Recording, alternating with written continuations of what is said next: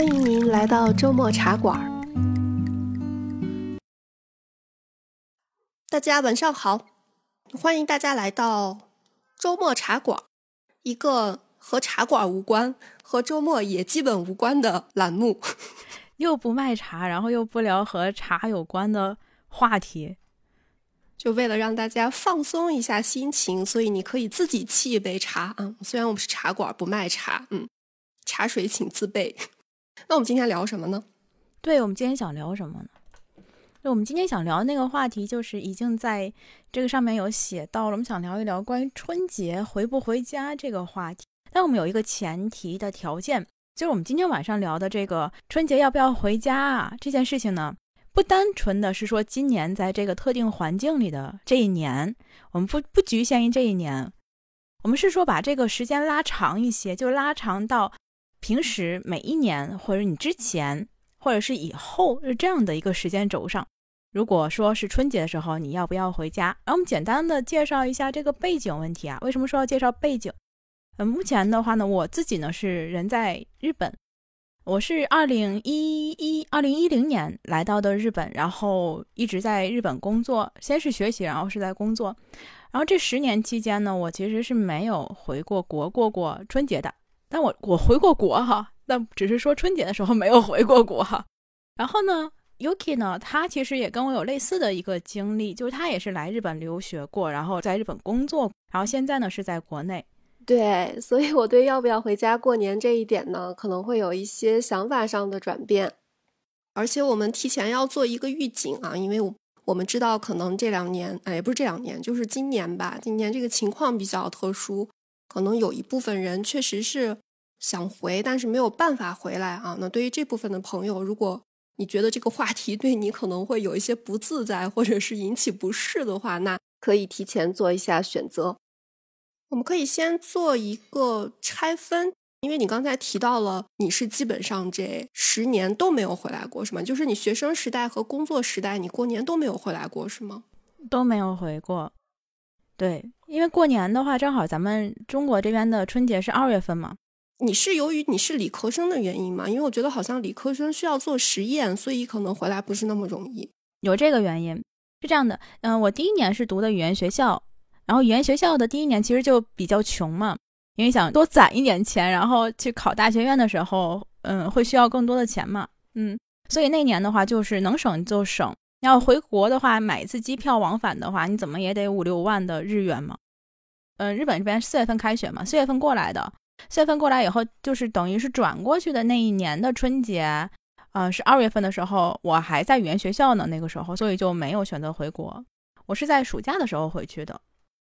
我的情况还挺不一样的，我是就是读书的时候是有假必回国，但是工作的时候就不一样了。嗯，你说有假就回，然后春节的这个假期正好是赶上日本这边的春假吗？春假对，基本上是在春假吧。所以我刚才问了你这个文科和理科的区别嘛。第一，我读的不是什么特别好的大学，就是一般的国立，然后。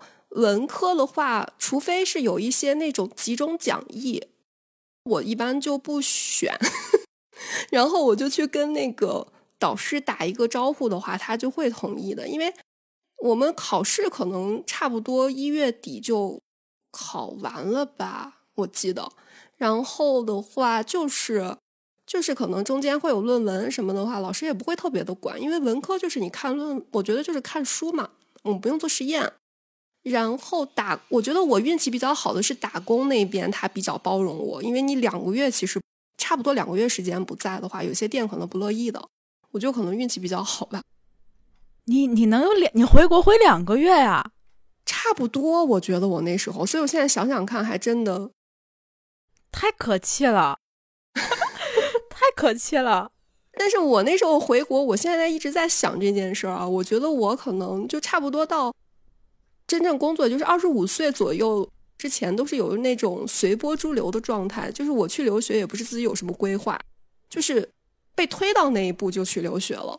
所以我觉得我可能没有什么打算，然后也没对未来有过什么打算。我就觉得放假嘛，那就是一种逃避心态，就是回家你就能不用打工，然后也不用去想那些乱七八糟的事儿，你就家里面每天爸妈做好吃的是吧？然后出去出去玩儿啊，然后在家可以 睡到自然醒，就那种都我觉得是一种逃避心态。然后等到工作了就不一样了，就工作时期的话，我就觉得也不一定非得要回国去过年了，是这种样子的一个转变。嗯。你这个，嗯，我首先说惊，我惊讶两件事情，一件事就是你能回国回那么长时间，也可能是跟我们，哦，对我们，我我这边上上到了研究生的时候就有实验啊什么的，我们的假期都比较短，就我们整个的假期，暑假也好，寒假也好，就一个月。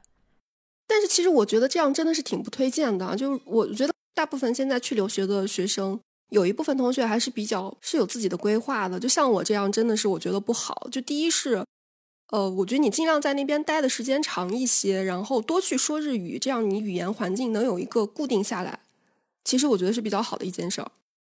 那今年比较特殊嘛。第二个的话，其实我觉得你如果你有比较多的时间的话，有条件的情况下，反而应该多出去看看。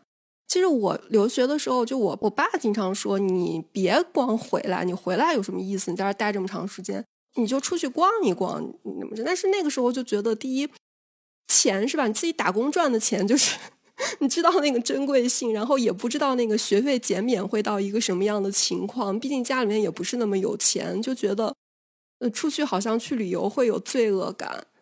但是因为我工作的时候，我那个工作你知道的嘛，就是等于是。国内去派过去的一个文化交流吧，这样的一个感觉，所以我比较的轻松。然后那个我又有工资拿，然后工作环境也比较的轻松哦，所以我觉得那个时候基本上，即便是春节，呃，春节当当然那个日本那边不放假嘛，我们虽然可以请假，但是我好像从来没请过。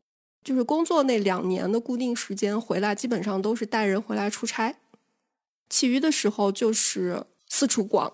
就是这样的一个转变，我觉得学生时期就给我的感觉，我我回来第一就是就是除了回家过年这个选项，没有再想过有其他的，就觉得这是一个理所当然的选择。哎，那你那时候呢？你那时候就是你周围的同学都回家吗？你上学的时候？嗯，我周围的同学其实也分两种，一种呢就是选择在放假的期间就是打工，打工的偏多一些，然后是。剩下的有同学会选择在春节，因为春节我们不选择回国的一个，就留学生这边会不选择回国的一个最大理由，还是因为钱的问题。就是学生时代嘛，大家都是比较，除非你家里很富裕哈，一般大家都会选择，呃，选择在这个时间里面打工，因为你这个时候买机票也贵。那你当时会不会有觉得想家呀？或我我觉得我从来日本到现在，因为我现在在日本是第十年嘛，今年是正好是第十年。我从来日本到现在，我我想家的这种感受就是，呃，出现过一次，然后这次还特别还特别有意思，是什么时候呢？是我刚来日本第一个月的时候，然后也不是说想家，是想什么呢？是想国内的物价，哦，是不不适应的感觉是吧？你那么长时间不回来，你的父母呀会不会有不开心？因为是我，我其实也是征询了我爸妈的意见，就是春节我要不要回去？呃，在刚来日本第一二年的时候，完我妈妈的意思就是没必要。为什么没有这个必要呢？一个是考虑到这个来回往返的机票问题啊，时间问题啊，还有就是请假问题。对我妈妈其实最担心的一个就是请假，她会觉得呃，给学校请假也好，给你打工地方请假也好，都是一个不是特别好的一件个一个一个一个事情，就是在我妈的那个意识里面。同时还有就是，我妈会觉得，嗯，我一回国呢，她就得围着我转嘛。我妈就觉得春节本来就够忙的了，还得照顾老人那边，然后又要跟这个七大姑八大姨啊，大家要聚啊什么的，就挺忙的。所以我妈就会觉得啊，你不要回来了，就少少忙一件事是一件事儿。就所以说你是那个学生时代，反正工作时期就一直都这样，就父母也不会有什么。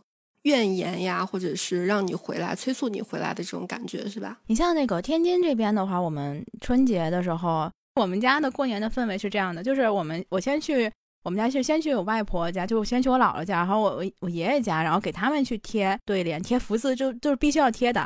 还有那个窗花什么的都要贴。但是我们我自己家里的话呢，就不贴。我们家最多就贴一个福字。我妈妈对他的解释就是，摘的时候不好摘，怪麻烦的，而且擦玻璃还不好擦。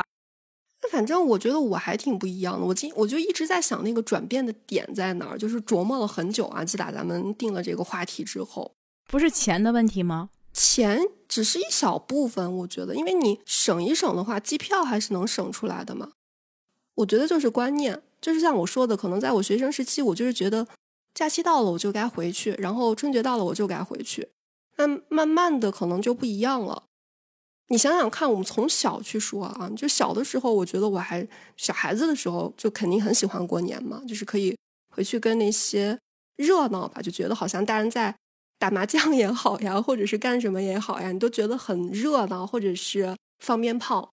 然后你慢慢的可能长大了之后，你自己的成长的轨迹变了，所以亲戚之间能够聊得上的这个人也逐渐的变少，又包括包括本身独生子女。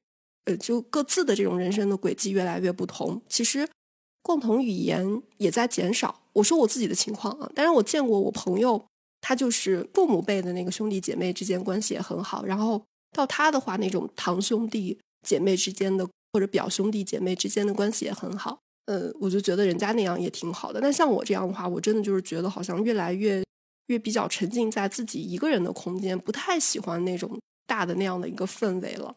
在这种转变的情况下，然后我有了第二次去日本的机会，就是这样的一个工作交流的机会。而且那个时候春节就是人家正常上班的时候嘛，所以我觉得好像就没有想到要特别回来的感觉，是有这样的一个转变。春节不回国的一个好处就是省压岁钱。我觉得我这几年没回国，省了不少压岁钱。你说像我们现在这个年纪哈，就是同龄人。同学啊，朋友，大家的孩子基本上都已经可以打酱油了哈。过年的话，你回去你见朋友，人家带着孩子来了，你得给压岁钱吧？哦，我觉得你这样就应该学一学我，你知道吗？压岁钱其实就是一个等价交换。很多情况下，大部分人的心里是不愿意欠这份情的，肯定是你给了多少，我再找个机会就同等的还回去呗。所以我觉得好朋友之间的话，可能就很心照不宣的就省了这个。比如说，可能给好朋友的孩子们买一点东西，但肯定不是为了什么，就觉得人家家小女孩、小男孩确实很可爱，然后你买一些东西。然后剩下的情况，你就学学我嘛，我就很厚脸皮，我遇到了我就啊你好呀，好可爱呀，就走了，嗯，不给钱，对，就完了。人孩子心里想，这个阿姨太抠门了。你顶多在大街上碰到嘛，大街上碰到的几率也很小。哎，我这个人大概朋友比较少，突然想一下，所以没有这方面的困扰。哦，好，这是一个带引号的这种好处哈，就是可以 攒钱。我现在就是完全在国内了嘛，然后跟我爸妈一起住嘛，每年回去其实也就是为了，我觉得就是为了看一看老人。然后对于其他的亲戚的话，我真的觉得一年可能就见不了一回，所以我一直觉得这个愿不愿意回家过年，对于我而言。就这种所谓的我们所谓的这种核心家庭，这种呢我是很愿意的。我不乐意的是那种就是有这种什么七大姑八大姨的这种情况下，我就是真的觉得很烦。我前几天有看到有人在微博上问那种过年焦虑嘛，哎，我就深有感触。哎，我很好奇，过年焦虑吗？焦虑什么呢？我觉得可能对于一部分人而言，他们所需要的是春节假期本身，而不是去探亲的这个呃大于去探亲的这个行为。是这个探亲是指那个跟七大姑八大姨就是去交往的这个场面，但因由于我自己的工作特性的话，因为我本来就在放假，我不知道你们家会不会那样啊？就我们家的男性亲戚的话，基本上都抽烟，我觉得肺要炸掉那种感觉，所以我特别讨厌这。再就是我说的，可能没什么好聊的。我印象中就是春节的时候走亲戚。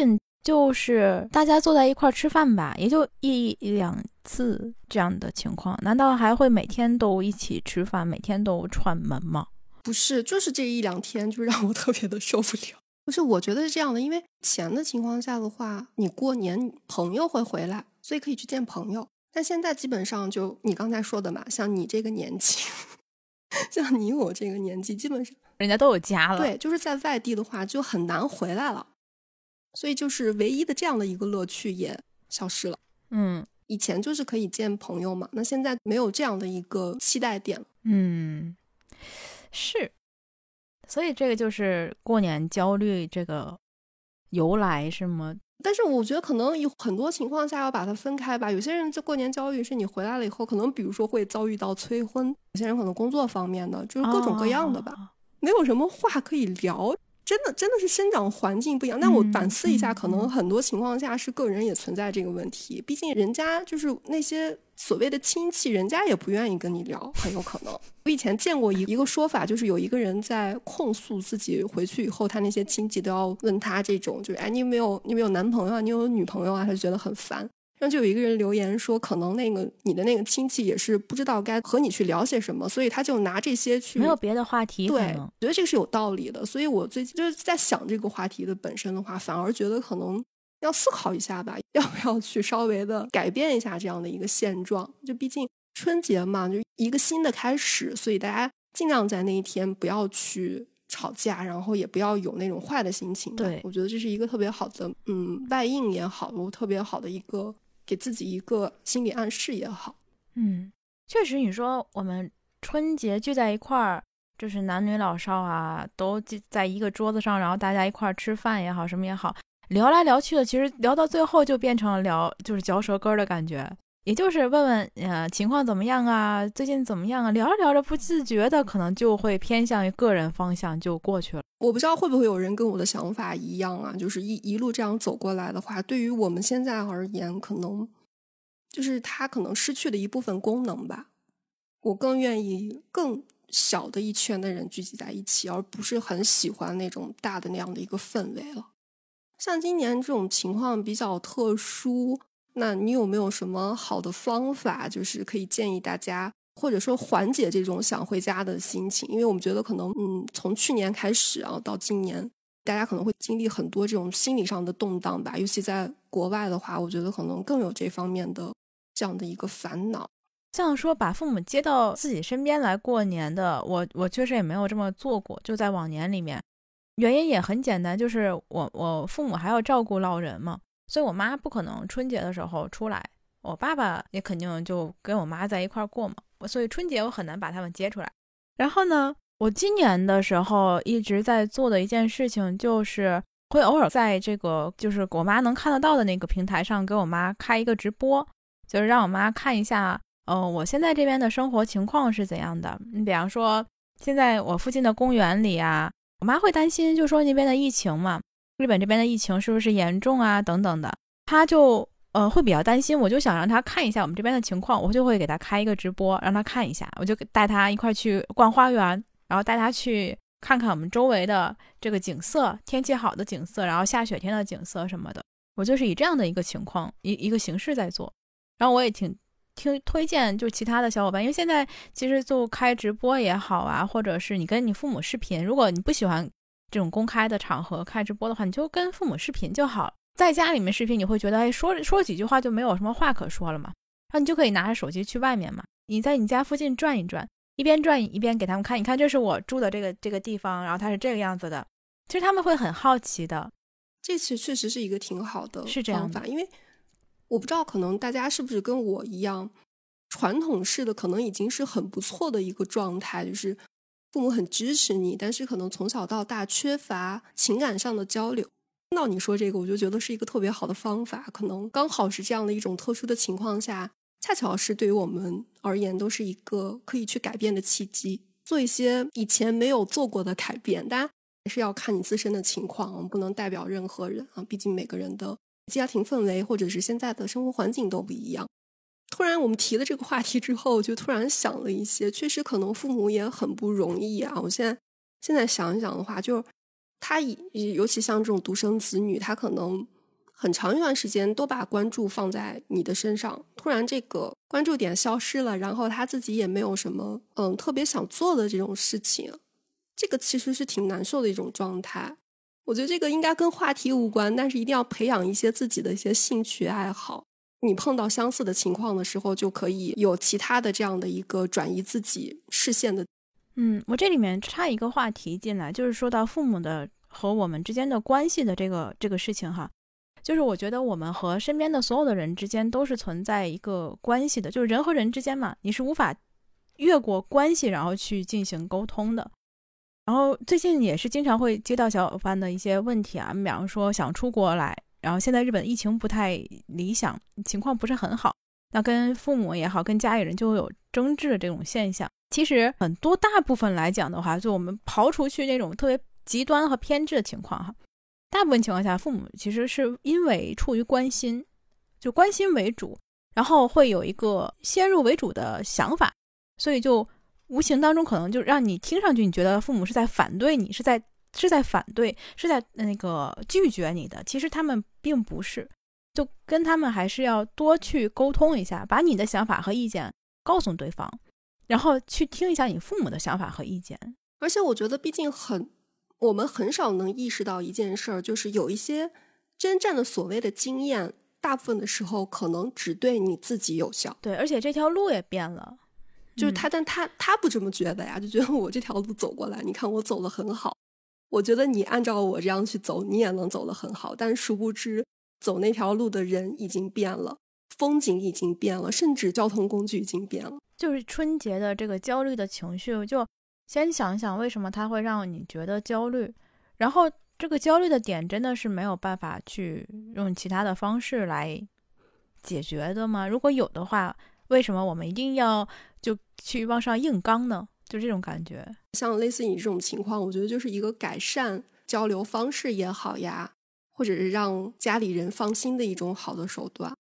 我不知道会不会有人跟我一样，我有时候发现我会有一个坏毛病，是我会事先的去幻想一些不好的情景，我觉得特别会困扰到自己的。就无形当中的话，你预想了一种坏的结果，好像有的时候就有一点像在期盼着它的发生。我觉得人都会有这样的。而且你越这么想的话，你会觉得越这样。对，就我觉得大家干脆就放开，就嗯高高兴兴的，然后也不要去管别人什么，你就想着你问你的话，你愿意回答你就回答，不愿意回答的时候笑就好了。或者是你你就可以再反问他这个问题，就比方说他问你这个问题，像催婚也好啦，或者是问你有没有男朋友啦，你工资怎么样啊之类的。你可以再重复一遍他的问题，以让他能够明白他到底想知道的是什么。反而对方问你说：“哎，小徐，你有没有男朋友啦？”你可能第一反应觉得，你看这个人他又开始要要跟我说到了吧，又要要催婚啦吧什么的。可能对方没有这个意见，他其实就是单纯的想问你一下，你有男朋友吗？对，如果你没有的话，我这边有个认识的小男孩，然后怎么怎么样，他可能想跟你说这样的话题。这是可能性，就一种可能性。就当对方提出来一句话的时候，他可能会有无数种可能性。但是你想的那个是，你是只是其中的一种而已。所以你可以反问过去，你想要的那个方向去反问一句，那他可能会觉得，哦，我刚才那个话是不是有歧义啊之类的。好，那我们最后还是做一个收尾吧。我们今天其实就是想聊一下特别简单的一个话题，就是春节要不要回家过年这个话。春节要不要回国？或者是要不要回家这个事情，其实我觉得很简单的，就是你和你家人的事情。其实说白了，对于我们现在而言的话，就是可能形式在不断的发生转变。其实形式可能已经发生了很多转变了。比如说，可能以前一定是在家里面做这样的一大桌，然后慢慢慢慢现在变成可能大家会出去吃，甚至有些人可能就直接出去旅游这种这种样子的。不管是怎么样，都会有解决的一种方式吧。就无论是你觉得他焦虑也好，或者是想回 想回回不了的这种很难受啊，觉得很孤独的这种心情也好，所需要的事情就是尽量的去找到那个最合适你的方法，然后帮我们度过这样的一个特殊的时间段吧。如果这件事情困扰到你的话，你不妨把它当成一个可以改变的契机啊，就是转变一下观念也好，转变一下方式也好，就。提前祝大家过一个好年，对，祝大家牛年，对吧？预祝大家牛年牛年快乐，牛年吉祥，大家拜一个早年。感谢大家的收听，这里是周末茶馆，记得关注我们，下期见。